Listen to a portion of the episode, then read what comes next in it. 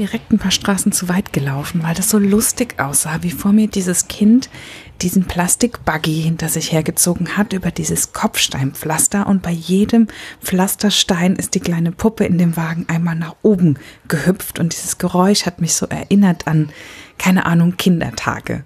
Und wenn ich jetzt daran denke, ähm, wie das war, wie die Sonne da schien, wie ich dieses Haus gesucht habe, dann kommt mir das vor, als wäre das schon ja, Jahre her. Dabei sind es erst ein paar Wochen. Also das heutige Interview, das ich bei Katrin Holzmann und mit Katrin aufgenommen habe, das ist lange entstanden, bevor wir alle zu Hause eingeschlossen waren oder bevor wir alle entschieden haben, zu Hause zu bleiben. Und ich will heute gar nicht so viel verraten, weil es eins dieser Interviews ist, die ungefähr so nach der Hälfte nochmal einen ganz anderen Dreh kriegen, wo nochmal ein anderes Thema hochkommt, wo wir nochmal in die Tiefe gehen und ähm, wo ich auch nochmal viel gelernt habe. Und ja, ich glaube, das hat Potenzial, bei der ein oder anderen den Horizont ein bisschen zu erweitern. Es geht jedenfalls ums Anderssein, ums Angenommensein, genauso wie man anders ist. Es geht ums selbermachen und ums Programmieren und warum das ziemlich ähnlich ist. Es geht um dieses Internet und was es einem Gutes tun kann. Und ja, wie gesagt, ich will nicht zu viel verraten. Es ist ein wunderschöner sonniger Tag gewesen, so einer, wie wir sie jetzt gerade eben auch manchmal haben. Und ich wünsche dir ganz, ganz viel Spaß mit Katrin Holzmann und ganz viel Spaß bei einer knappen Stunde einfach mal in eine andere Welt eintauchen. Hallo! Ich bin heute in Berlin und sitze Katrin Holzmann gegenüber. Vielen Dank, dass ich da sein darf. Ähm, ich gucke mich hier um und habe ein paar Hinweise darauf. ähm, also ich bezeichne mich in einigen Bereichen als Nerd. Ist das ein Begriff, den du auch für dich wählen würdest? Ja, auf jeden Fall. Also ich, ich sehe den auch nicht negativ. Es gibt ja Menschen, nicht. die sehen den negativ, aber doch, das ist äh, definitiv und das ist so äh, unsere kleine Nerdhöhle. Ich habe, als ich hier eingezogen bin, habe ich das die Nerdvilla getauft. Sehr gut. ähm, willst du vielleicht mal erzählen? Ja, wo fangen wir an? Was ist gerade, wenn, als ich gesagt habe, ich komme zum Interview und es geht um dich und um deine Leidenschaft, mhm. was kam dir zuerst in den Sinn? Ja, um mich und meine Leidenschaft. Ähm, es, es, gibt so zwei wichtige Dinge in meinem Leben. Ähm, und die haben irgendwie auch ein bisschen was miteinander zu tun, aber irgendwie möglicherweise auf den ersten Blick gar nicht. Also das eine, das ähm, ist das Selbermachen von Dingen, von Kleidung, von Accessoires, Möbeln, alles Mögliche. Und das andere ist das Programmieren. Ähm, das sind zwei verschiedene Arten von Kreativität, meiner Meinung nach. Ähm, und ich finde, die ergänzen sich äh, und sind so das, was so mich und meinen Alltag am allermeisten prägt.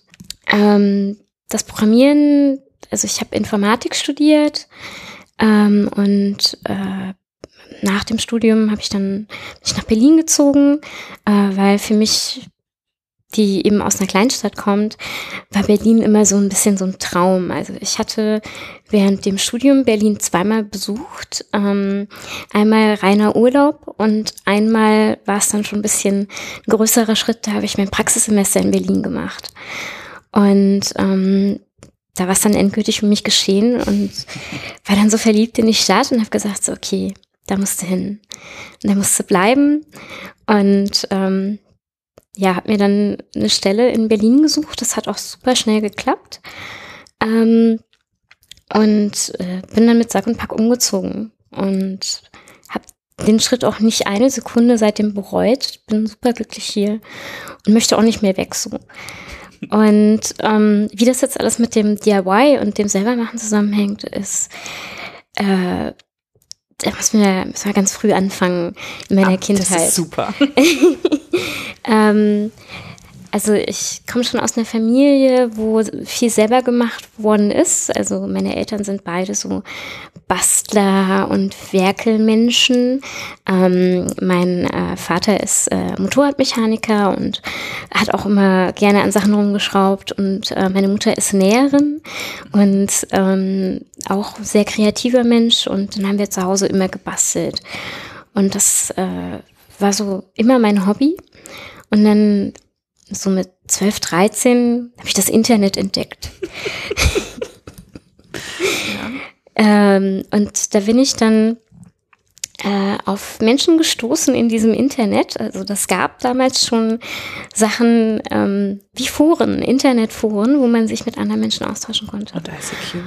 Ja, also die gibt's auch heute noch. Mhm. Ne? Es ist, ja, Facebook und Instagram und Twitter, das hat uns alles so in unserer Kommunikation vielleicht ein bisschen verändert, aber der Wunsch war schon immer da und das war vielleicht so ein Forum ist ein bisschen linearer, würde ich sagen.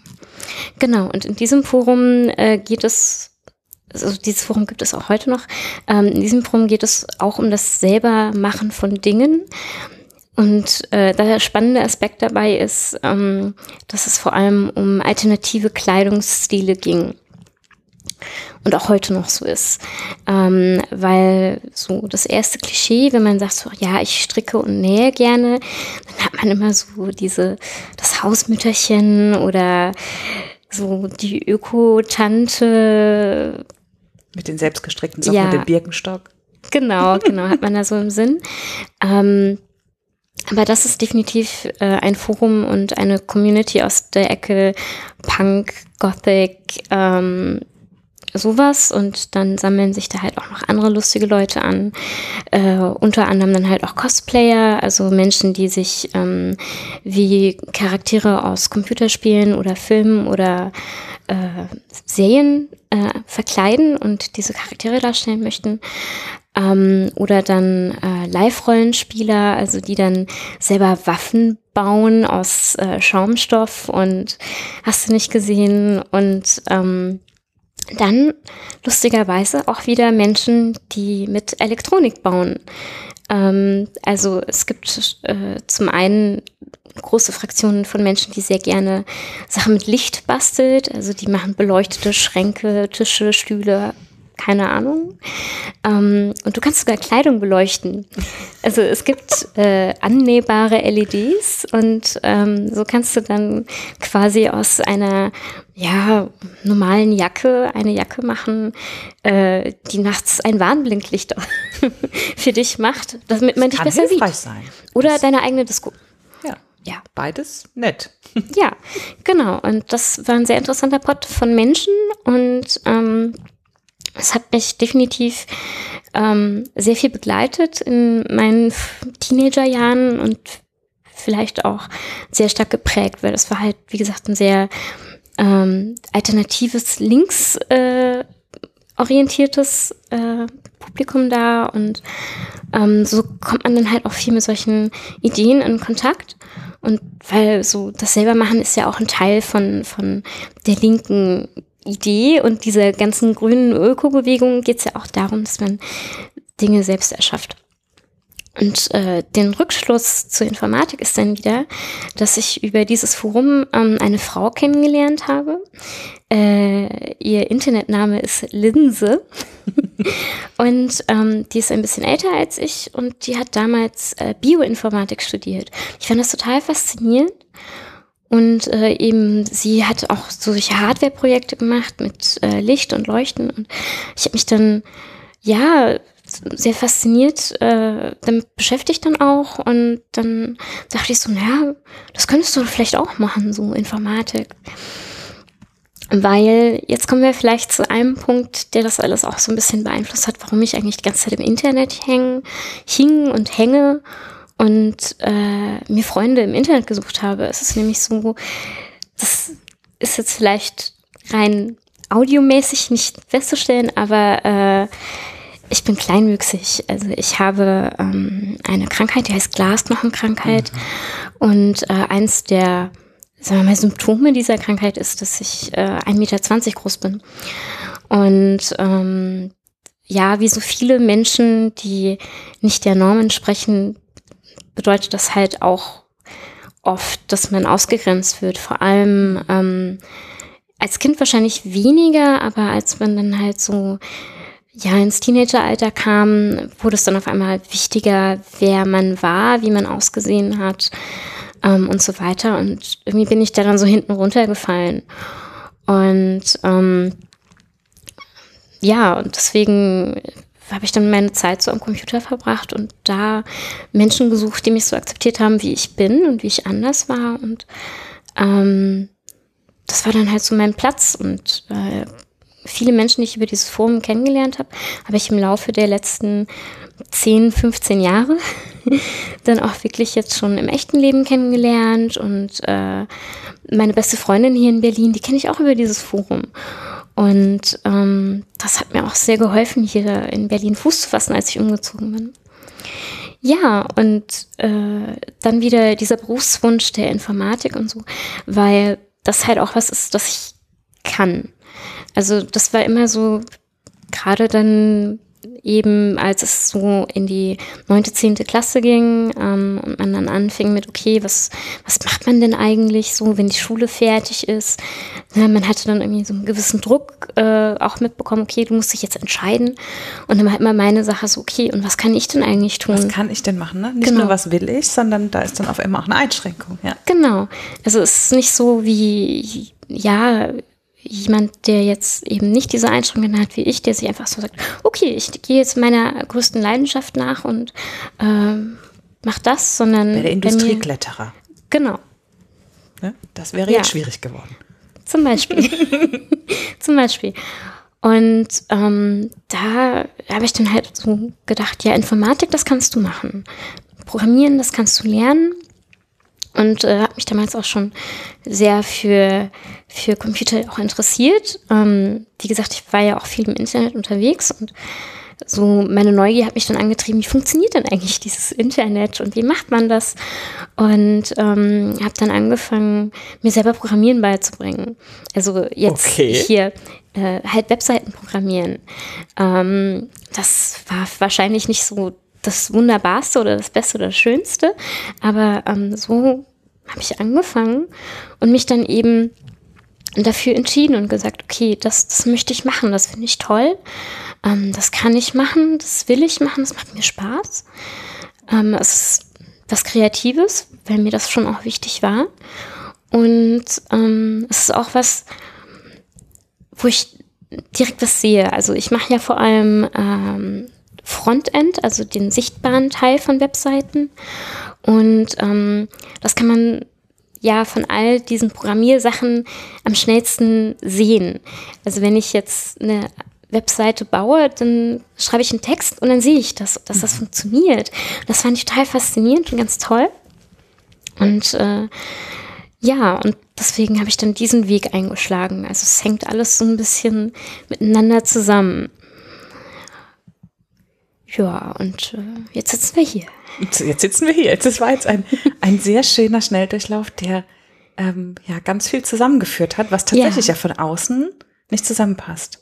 Vielleicht im ersten Schritt, ne? Also wenn man so denkt an dieses selber machen, aber ja, es geht bei beidem bei dir darum, dass du was tatsächlich machst, dass du was schaffst ja am Ende. Und ähm, empfohlen worden bist du mir tatsächlich, oder ähm, jemand mhm. hat dich vorgeschlagen, Laura hat dich vorgeschlagen, ähm, weil sie gesagt hat, Katrin macht die fantastischsten ähm, äh, Kostüme. Was machst du denn für welche? Naja, also so richtig Kostüme sind das gar nicht. Also ein Kostüm wäre ja, wenn ich jemand anderes sein wollen würde. Also okay. zumindest für mich. Ähm, natürlich, es gibt äh, Arbeitskostüme, also ne, hier das klassische ähm, Anzugkostüm, mhm. Blazer ah, ja, ja. Teil. Mhm, genau, das ja. nennt man ja auch Kostüm. Stimmt. Aber ähm, das heißt halt auch Kostüm, weil es in einem besonderen wenn man äh, auch da jemand anderes sein genau, will. Man, man möchte die Business-Seite von einem so sein. Es, genau. genau. Und ähm, von daher ist Kostüm vielleicht ein bisschen ein schwammiger Begriff dafür. Mhm. Ähm, so im Freundeskreis nennen wir das gerne Outfits. Outfits. Mhm.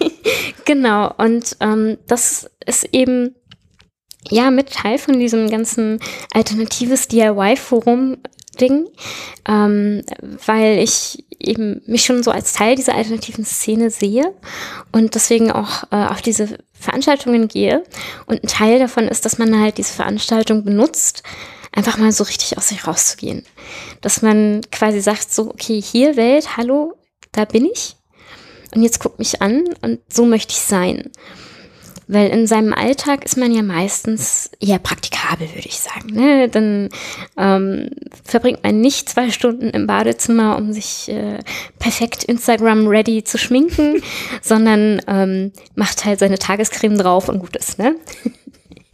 und ähm, auf diesen, diesen Festivals, äh, also das gibt mehrere große Festivals in Deutschland und ähm, mit Freunden, meinen Freunden fahren wir meistens äh, auf das sogenannte Wave Gothic Treffen mhm. und dann gibt es noch ein anderes großes Festival, das heißt das Mira Luna und das sind vor allem Musikfestivals, aber ähm, über die Jahre sind die halt sehr groß gewachsen und es ist halt auch wirklich ein Treffen. Also bei Wave Gothic Treffen ist das ja schon mit dem Namen. Ist nicht in Leipzig oder irgendwo? Ist das in Leipzig? Genau, das ist in ah, Leipzig. Ah, okay, dann weiß ja. ich sogar, was du meinst. Das ist aber so das Treffen in Deutschland eigentlich, ne? Ja, das ja. ist somit das Größte. Ich glaube sogar europaweit. Also ich weiß, dass auch einige Leute aus den USA und mhm. äh, sonst woher wirklich extra für dieses äh, Festival, für dieses Event nach Leipzig kommen. Und ähm, das sind, also alle, die es nicht kennen, das sind halt vier Tage Festival. Und das ist jetzt nicht, wie man sich so ein typisches Sommerfestival vorstellt, auf so einer matschigen Wiese, sondern das sind über ganz Leipzig verteilt in diversen Spielstätten, also da von der normalen Konzert- äh, und äh, ja Musiklocation zu klassischem Konzertsaal und ähm, ja, Lesungen gibt's auch und Tänze und Stricktreffen und Führungen und also es ist halt so ein komplettes kulturelles Programm. Und Teil davon ist halt wirklich ähm, auch, dass man da mal so richtig aus sich rauskommen kann. Und dafür mache ich diese, diese Kostüme oder Outfits. Ähm, ja, und da geht's ja, das gibt immer verschiedene Inspirationsquellen dafür, für mich. Ähm, verschiedene Stile, die ich mag. Ähm, oder Ideen, also so meine Lieblingsstilinspiration ist einmal so das Neo-Viktorianische. Also die viktorianische Silhouette ist ja so äh, eher schmale Taille und äh, ausladender Hintern, so die klassische und ähm, ja, ich finde das halt schön. Also es gefällt mir von der Ästhetik her, ähm, aber dann halt so ein bisschen für mich abgewandelt. Also dann was Neues hinzu. Also jetzt zum Beispiel kein bodenlanges Kleid, sondern ein kurzes. Ähm, ja, und so verschiedene äh, andere Elemente mit rein, zum Beispiel Steampunk, das ist ja auch so eine Literaturgeschichte, äh, aber eben auch Kleidungsstil geworden. Ähm, was ja eben auch in so einem Alternativ-Paralleluniversum spielen soll. Äh, was mir dann auch sehr gut gefällt, sind so, ähm, ja, äh, ich will jetzt nicht Cyber sagen, aber es ist wohl Cyber. ähm, Cyberpunk also, was ja auch eigentlich eine literarische Stilrichtung mal war. Aber gibt ja auch diverse Filme, sei es jetzt so was wie Matrix oder ähm, ja, und äh, die haben ja auch so einen bestimmten Stil, der so auch so ein bisschen dunkel ist und aber halt, ja, Punk einfach und ein bisschen so aus sich rauskommen. Und das sind halt Stile, die gefallen mir sehr, aber das ist halt nichts, was man so alltäglich anziehen würde. Zum einen, weil es. was man auch nicht von der Stange findet. Das kannst du ja nirgends kaufen. Teilweise Oder schon, jetzt? aber ähm, gerade als ich damit angefangen habe, nicht so wirklich. Und vor allem hatte ich damals auch noch gar kein Geld. Ne? man war ja armer Schüler, armer Student. Und ähm, dann möchte man halt so möglichst günstig ein schönes äh, Outfit haben. Und da ist selber machen natürlich ein Teil davon.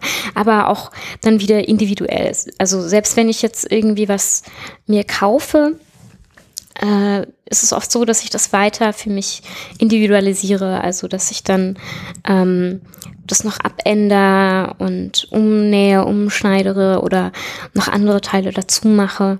Ähm, also meist ist so ein Outfit wirklich über die Jahre gewachsen. Also es haben mich schon Leute gefragt, wie lange sitzt du denn an sowas? Und ich so, ja, alles zwischen zwei Stunden und zwei Jahren.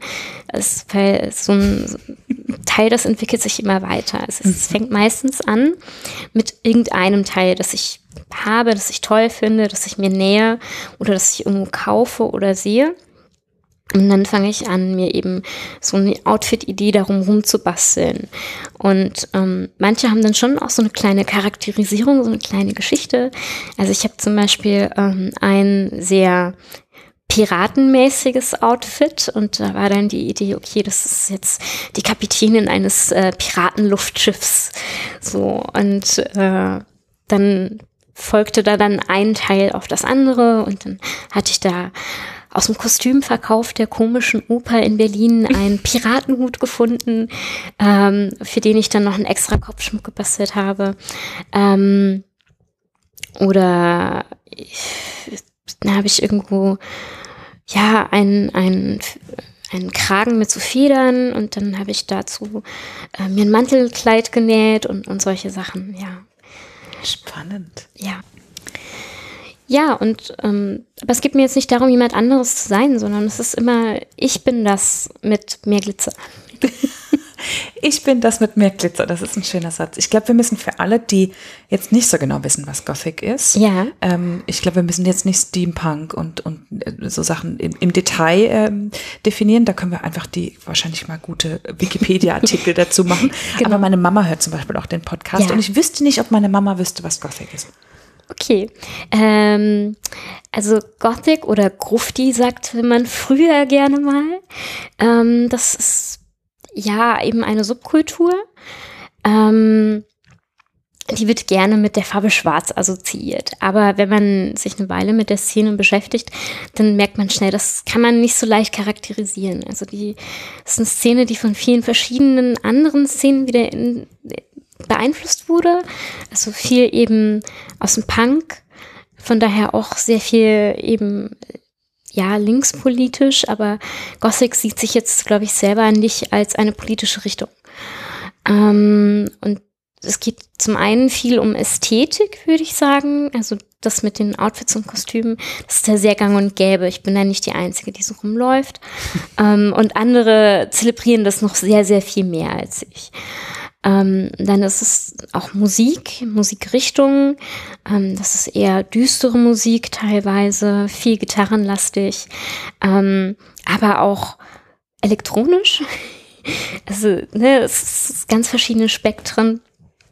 Und ähm, Individualität und Toleranz sind so zwei Begriffe, die man auch gerne dafür äh, mit einnimmt und ja, so ein bisschen auch die Faszination fürs Morbide ähm, dass man sich halt auch mit Tabus und Themen beschäftigt, wo andere vielleicht sagen, äh, ja, müssen wir nicht drüber sprechen. Und da sagt man, okay, es gibt jetzt hier keine Tabus, wir werden auch über äh, Tod und ähm, Vergehen sprechen ähm, und uns auch damit beschäftigen. So. Also möglicherweise kriegen wir jetzt Drohbriefe von Leuten, dass ich irgendwas falsch erzählt habe oder ähm, Die dürfen ich erwähnt habe. Ergänzend kommentieren und dann nehmen wir das mit auf und dann lernen wir alle noch was dazu. Genau, so aber also ich denke, was jetzt vielleicht rausgekommen ist, es gibt nicht das eine Gothic, sondern da hat jeder so ein bisschen seine oder ihre eigene Interpretation. Und ähm, aber für mich war das Verbindende wirklich, dass man mehr so akzeptiert wird, wie man ist. Das, das war für mich das Verbindende. Ich habe sehr das Gefühl, dass du dich dort sehr angenommen fühlst. Ja. Ähm, ohne, also und da, so erlebe ich diese diese Bewegung auch, dass es da, dass es eine Gemeinschaft gibt mhm. äh, und auch eine erkennbare Zugehörigkeit. Ich glaube gerade durch das Schwarz vielleicht und vielleicht auch durch geteilten Musikgeschmack. Wobei auch da gibt es ja wirklich ganz ja. unterschiedliche Richtungen.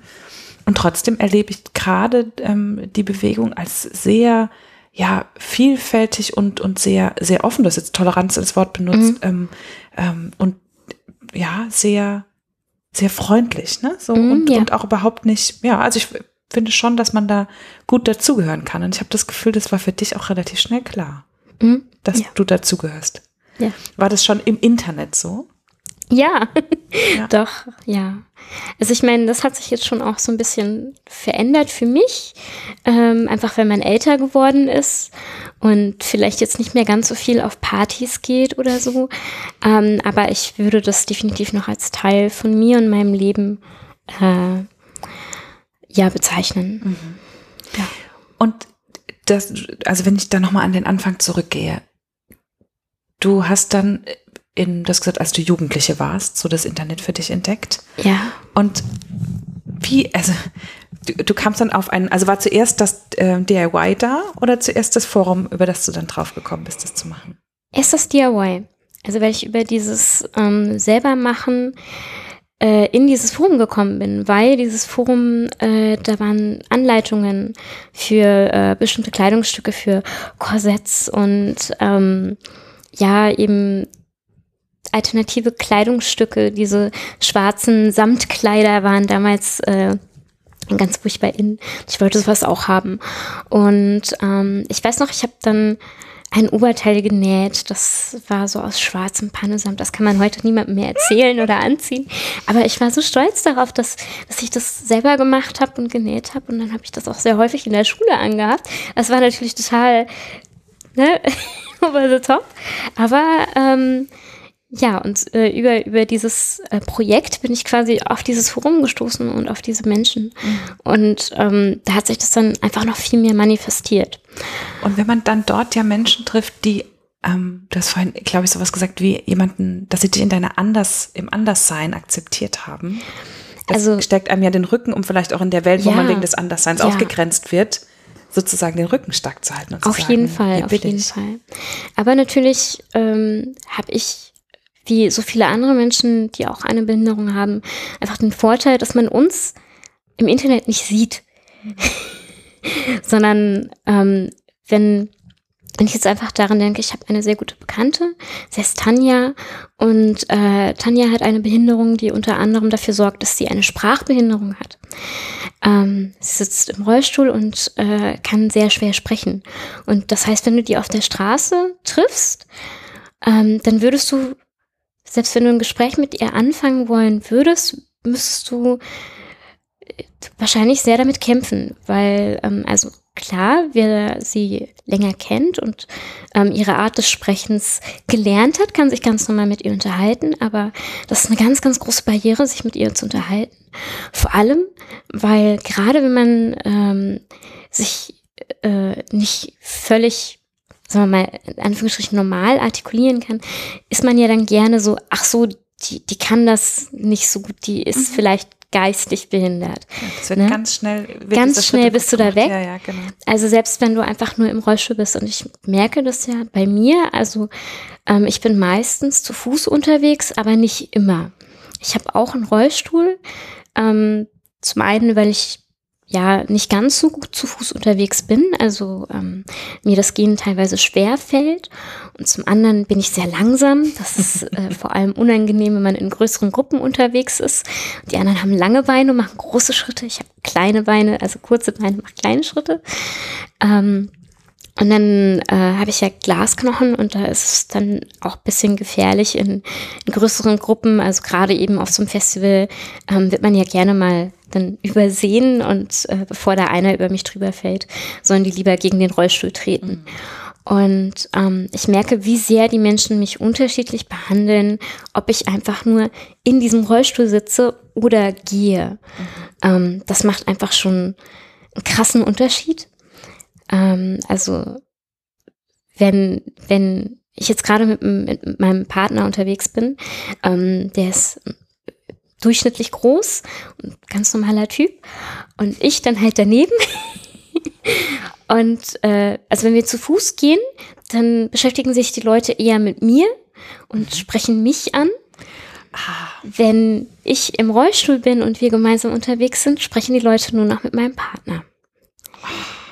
Also glücklicherweise passiert uns das nicht so häufig, dass Menschen glauben, dass er mein Pfleger ist. Mhm. Kenne ich aber von äh, vielen Freunden und Bekannten, die ebenfalls im Rollstuhl sitzen, mit ihren Partnern, die nicht im Rollstuhl sitzen, unterwegs sind.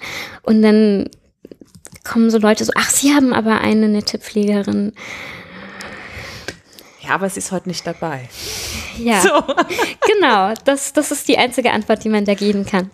Und ähm, ich, klar ist es nicht einfach für jemand Außenstehenden, weil das ist halt so ein, dieser interessante Bruch äh, in unserer Gesellschaft. Ähm, über zehn Prozent der Menschen haben eine Behinderung, aber nicht jeder Zehnte deiner Freunde hat eine. Ja.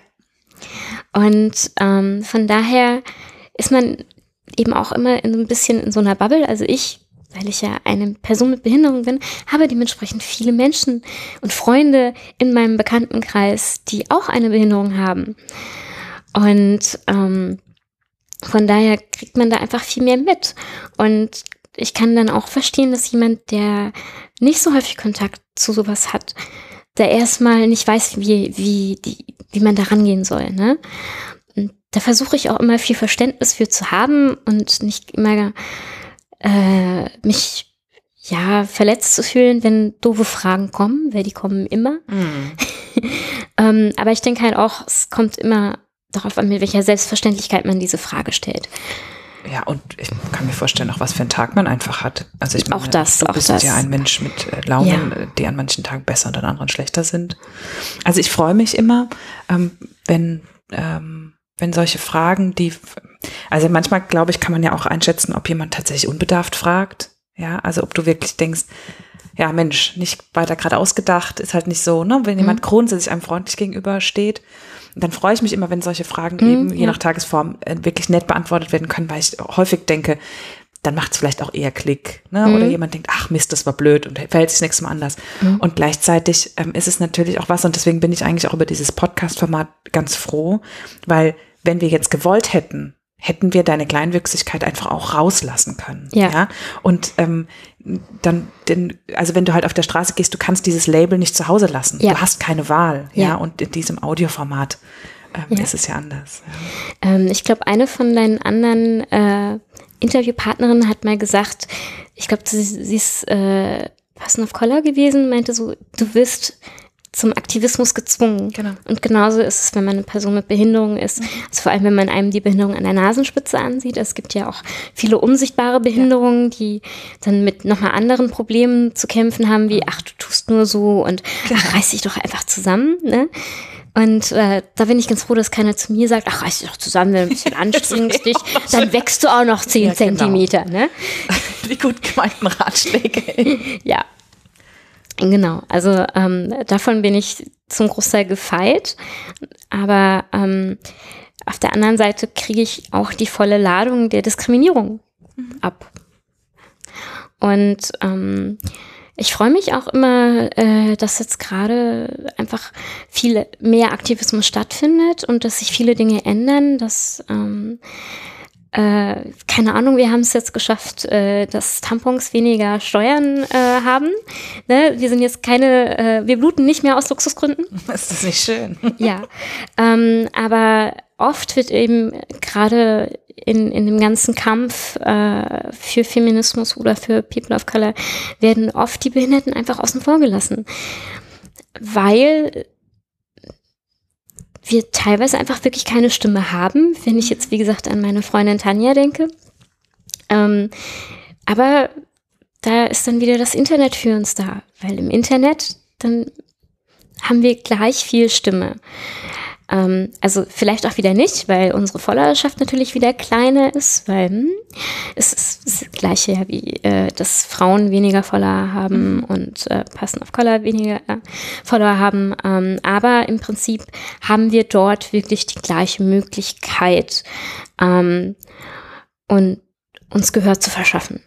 Und ähm, das ist auch so ein Ding, weswegen ich das Internet so wichtig finde und weswegen ich so gerne auch Webdevelopment mache, ähm, weil ich sag immer, unsere, unsere Umgebung, unsere Umwelt kann nur so, ähm, ich sag mal, accessible sein, wie die Personen das machen. Mhm. Ähm, und das ist eines der ganz großen Probleme, die wir ähm, in, in Startups haben. Ja dass die zum Großteil aus, ähm, ich sag mal, körperlich gesunden weißen Männern besteht. Mhm. Und ähm, das, ich, das ist ja keine böse Absicht von denen, dass die irgendwas Bestimmtes machen oder nicht ja, aber machen. sie denken in ihrer Welt dich vielleicht genau. nicht mit. Exakt. Da wird man nicht mitgedacht. Mhm. Und das heißt immer, ja, er ist mit gemeint, aber eigentlich, nee, es kann ja nicht mit gemeint sein, ja. wenn man gar nicht erst dran denkt. Und ähm, deswegen versuche ich das auch so in meine Arbeit mit reinzumachen, dass ich ähm, in, in meiner Arbeit versuche, möglichst äh, ja accessible Webseiten zu bauen. Ich, zugänglich. Furchtbares Englisch. Äh, ja, aber zugänglich, es ist, es ist ja. eben Accessibility und deswegen kommt man so genau. schnell drauf, aber zugänglich wäre das deutsche Wort. Genau. Ja. Wie war denn für dich der Zugang zum, also ne, du hast mit Programmiererin und äh, schon ein, ein Feld gefunden, was zum Glück ja auch richtig gebraucht wird. Ne? Ja. Das ist ja das sozusagen, äh, es war eine sehr kluge Entscheidung, sich dafür zu entscheiden. Ähm, wie, wie ist es dir damit ergangen? Du hast gesagt, du hast sehr schnell einen Job gefunden. Mhm. Wie ist das Arbeiten für dich in, in den Teams?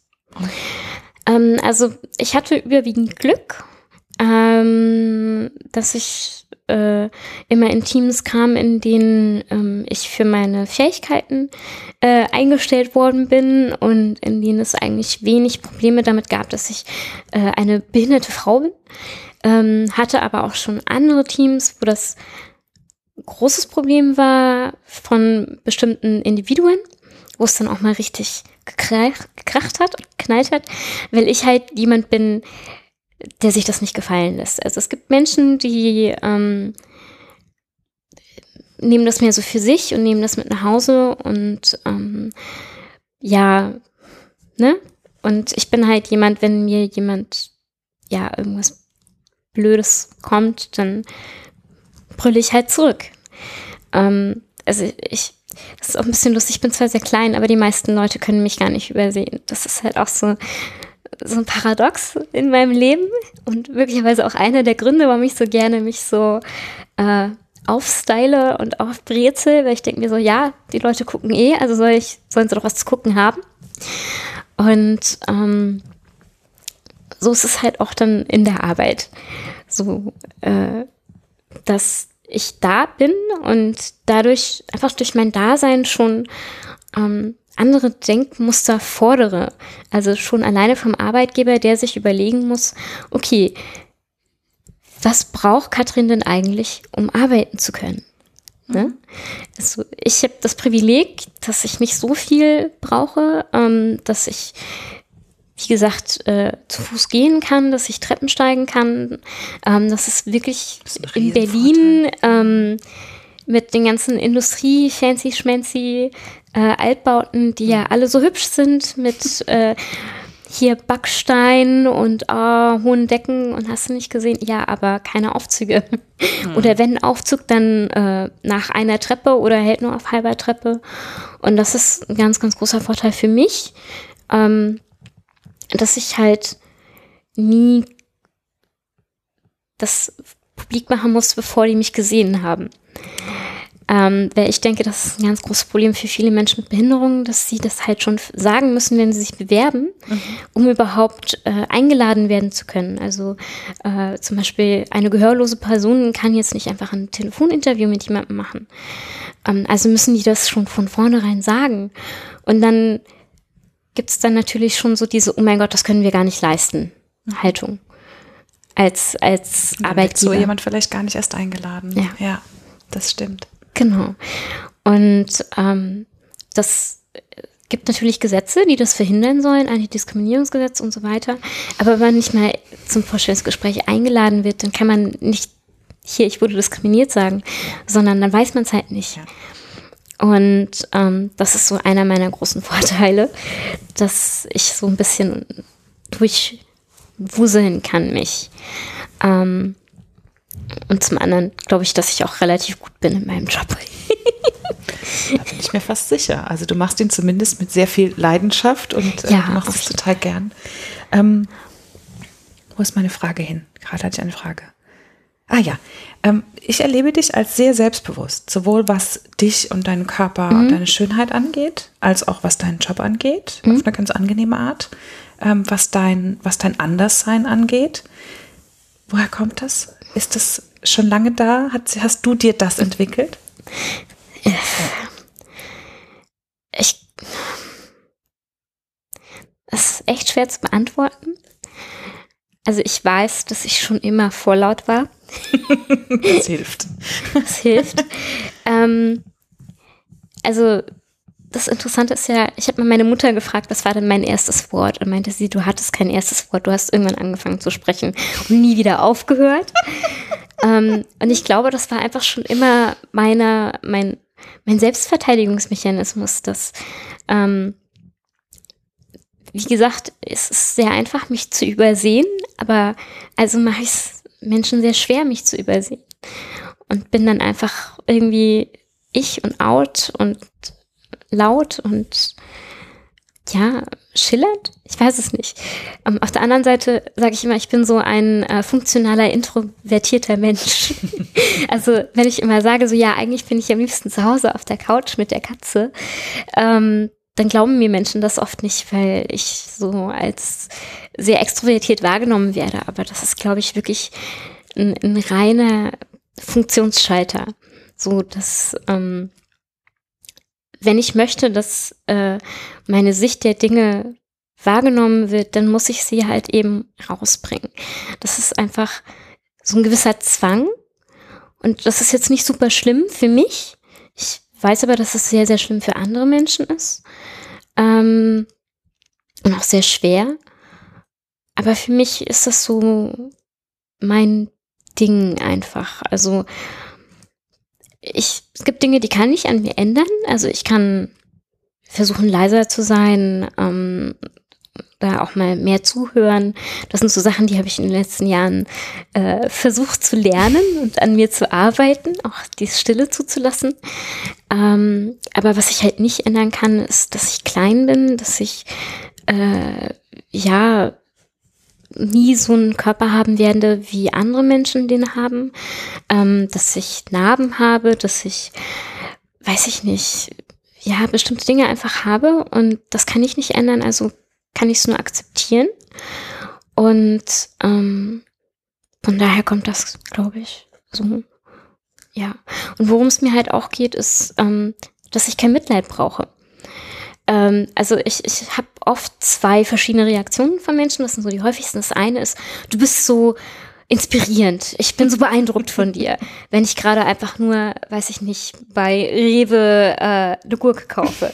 Und dann denke ich mir so, aha, also ich weiß, für viele Menschen ist es ein großes Ding, aus, aufzustehen und zu Rewe zu gehen und einzukaufen. Ich weiß, es ist für viele Menschen sehr schwer. Aber deswegen habe ich noch keinen Orden verdient. Ne? Mhm. Ähm, und dann andere Menschen, die dann kommen und sagen, also ich könnte das nicht. Ich so, was kannst du nicht? Ja, einfach so rausgehen. Ich so, ja, was soll ich denn machen? Ich zu Hause sitzen und weinen.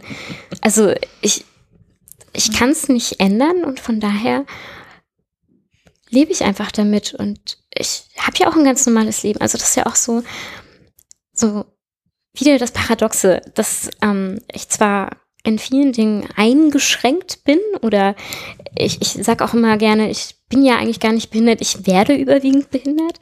Ähm, und so geht's ja den allermeisten Menschen, die entweder im Rollstuhl sind oder mhm.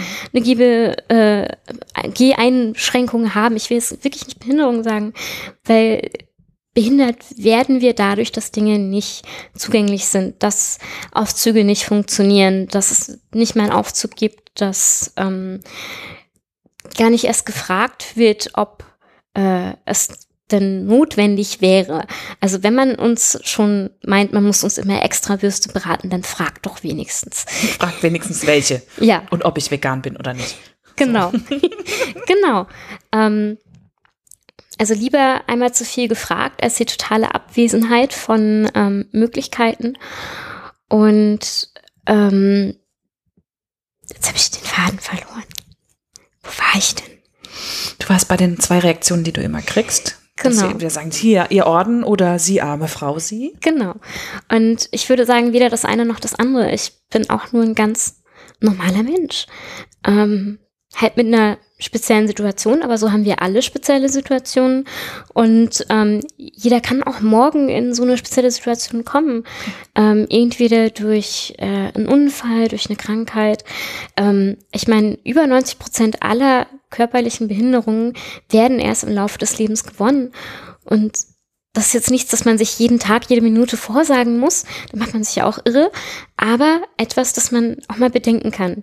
Und dass man auch mal überlegen kann, dass es eben nicht eine Extrawurst ist, so einen Aufzug irgendwo einzubauen oder eine Rampe, sondern das ist was, das hilft vielen Menschen und vielleicht auch dir. Nicht, weil du jetzt vielleicht äh, morgen im Rollstuhl landest oder einfach nur vielleicht, weil du äh, gerade in Urlaub fliegen möchtest und einen großen schweren Koffer dabei hast und auch glücklich bist, dass da eine Rampe ist. Oder eben ein Aufzug, der funktioniert. Ja, und dann ist es, glaube ich, ne, wie du, wie du jetzt gerade gesagt hast, eigentlich bist du am liebsten auf dem Sofa mit der Katze. Ja. Aber dann gibt es eben manchmal Dinge, die treiben einen mehr an und die sind wichtiger. Ja. Für die man dann eben das Sofa auch ne, verlässt, wo man den Schalter anmacht und sagt, jetzt gehe ich raus und Genau. dafür stehe ich jetzt ein und heute Abend hole ich mir meine Kraft wieder auf dem Sofa. Genau, genau.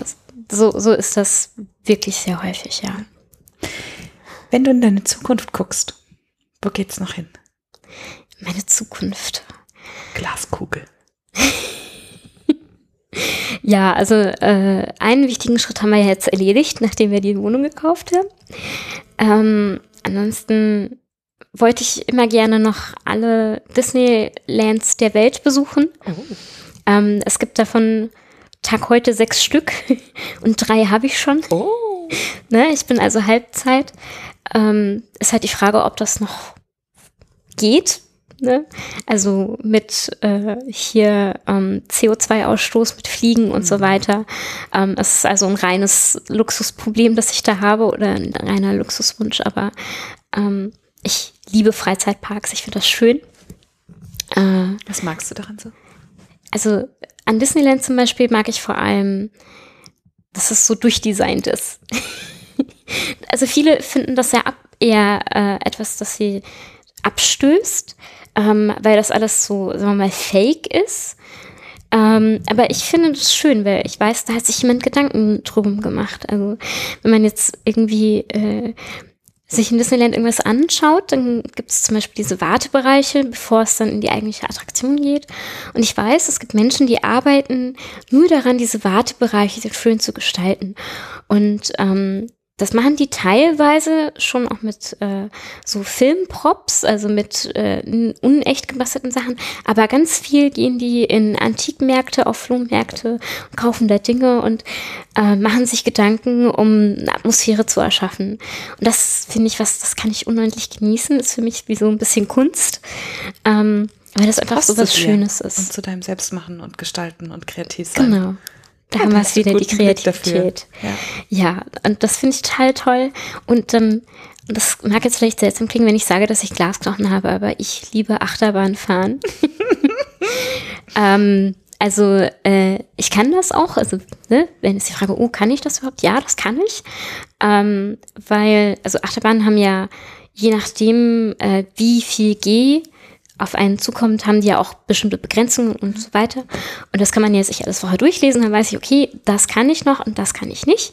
Und ähm, da Freizeitparks ja vor allem auch für Familien mit Kindern und so, ist da auch genug gesorgt dafür, dass jemand mit meiner Größe auch definitiv seinen Spaß haben kann. Und ähm, das finde ich total schön. Ja. Sehr schöne Zukunftsaussichten. Ich sehe dich da durch die Freizeitparks tummeln und Ja. die Achterbahn fahren. ähm, vielleicht zum Abschluss, wenn du, ähm, wenn du auf die Katrin zurückguckst, die damals das Internet für sich entdeckt hat. Und ihr würdet euch heute begegnen. Was glaubst du, was, was du der Katrin damals sagen würdest oder umgekehrt? Alles wird gut. Ähm, weil das war teilweise schon auch eine schwere Zeit für mich. Ähm, und gerade dieses Forum und die Menschen, die ich da kennengelernt habe, die haben mir halt Hoffnung gegeben. Und ich würde sagen, ich bin jetzt mit 33 an echt einem Punkt, wo ich sage, ich bin sehr glücklich in meinem Leben. Äh, habe viel erreicht, vieles, von dem ich auch damals nicht gedacht hätte, dass ich es könnte. Ähm, und etwas, das ich glaube auch viele Menschen mit Behinderungen sich fragen, ist, kann ich jemals alleine wohnen? Kann ich selbstständig werden? Das ist, möchte ich auch nochmal ganz doll Danke an meine Mama sagen, äh, falls sie sich hoffentlich diesen Podcast dann auch anhört. Ähm, weil meine Mama, die hat nie zu mir gesagt, das kannst du nicht. Nicht einmal. Ähm, also es gab definitiv Dinge, die konnte ich nicht. Und ähm, da war ich dann aber immer selber auch so, dass ich das selbst einschätzen konnte. Da hat sie mir einfach vertraut, ähm, dass wenn ich mir irgendwas in den Kopf gesetzt habe, dass ich mir das überlegt habe und äh, dass ich glaube, dass ich das kann. Und dann war sie immer meine größte Unterstützerin. Und ich denke, für sie war es schon auf einer persönlichen Ebene schwer, als ich ausgezogen bin und dann auch gleich noch so weit weg. Also äh, ich komme aus Süddeutschland, aus einer Kleinstadt und das sind 600 Kilometer zwischen ihr und mir. Und das ist schon schwer, ich glaube, für jedes Elternteil das Kind ziehen zu lassen. Und ich glaube, für sie war es vielleicht ein bisschen extra schwer. Aber sie hat mir nie gesagt, dass sie das nicht gut findet, sondern sie hat mich immer voll unterstützt und ist auch wahnsinnig stolz auf mich. Und, ähm, und daher möchte ich auch ganz viel Danke an meine Mama sagen. Es ist ja. großartig, wenn Mütter das schaffen, ihre eigene Angst nicht auf, also in, in deinem Fall von deiner Mama, ja. dass sie ihre eigene Angst nicht auf dich projiziert hat, sondern das, ja, auf jeden das Fall. ist schon ganz schön krass. Ja. Wahnsinn. Ja. Also und ganz diese, großen Respekt dafür. Das und vor allem diese, ähm, ich finde, Mütter lieben einen oft so, ähm, so bedingungslos. Ja. Und das ist auch was ganz Großartiges, ja. Ja. Großartig. Also das ist, ähm, liebe Katrins Mama, ich kann nur sagen, ich habe gerade ihre Tochter vor mir sitzen, die übers ganze Gesicht strahlt und voller Liebe ist. Das kann man ihr im Gesicht ablesen. Offensichtlich ganz so richtig gemacht. Ah, ich glaube, jetzt werde ich auch noch rot. Das ist nicht schlimm, wir machen hier ja kein Video. Ja, also, liebe Katrin, ich werde mir von dir noch ein bisschen abgucken, wie man gut Highlighter setzt. Du bist für mich die Queen der, der des Highlight-Setzens. Ich habe vorhin hatten wir es von deinem Instagram, von den Instagram-Stories, die ich bei dir liebend gerne anschaue. ähm, wir machen noch ein paar Fotos und ich danke mhm. dir von Herzen, dass du mich heute hier begrüßt hast. Vielen Dank und auch vielen Dank an alle, die zugehört haben und vielleicht jetzt was Neues gelernt haben. Bestimmt. Ja, dann bis bald. Bis bald. Das war ein neues Eigenstimmig-Interview mit Katrin Holzmann und mit mir, Sarah Schäfer. Ich freue mich wie immer, dass du zugehört hast und weil Katrin so einen Spaß vor der Kamera hatte und wirklich so viele tolle Bilder entstanden sind, lohnt es sich heute ganz besonders auf eigenstimmig.de die Bilder von Katrin noch anzugucken und da haben wir auch alle Interviews verlinkt, über die wir im Interview so ein bisschen sprechen. Und wenn du Lust hast, dann freue ich mich, wenn du ähm, eigenstimmig folgst auf Instagram, auf Twitter oder auf Facebook. Und in ein paar Wochen gibt es das nächste Interview für wieder ein bisschen Auszeit. Bis dahin, alles Gute und bis bald.